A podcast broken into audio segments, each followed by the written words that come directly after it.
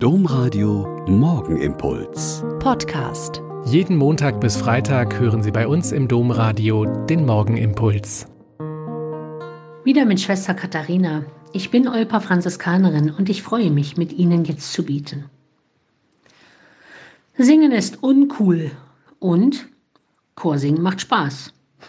Zwei Aussagen von jungen Leuten dieser Tage. Wenn wir Mädchentreffen oder Mädchenwochenenden haben, wird immer gern und richtig viel gesungen und Musik gemacht.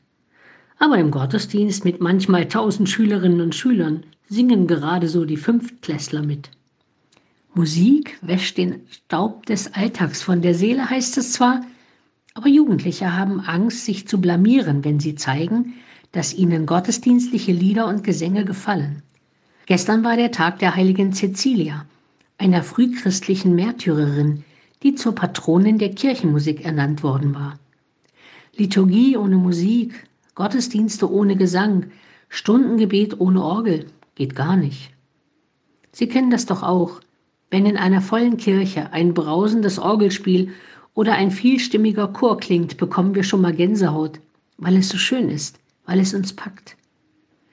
Nach einem Benefizkonzert im vergangenen Jahr haben vier Chöre mit allen Besuchern ein Lied zum Schluss gemeinsam gesungen, und man konnte ringsherum sehen, dass manche Leute Tränen in den Augen hatten.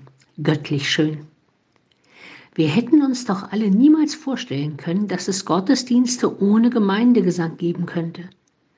Und jetzt ist es hier bei uns schon seit Monaten nicht mehr erlaubt, gemeinsam in der Kirche zu singen.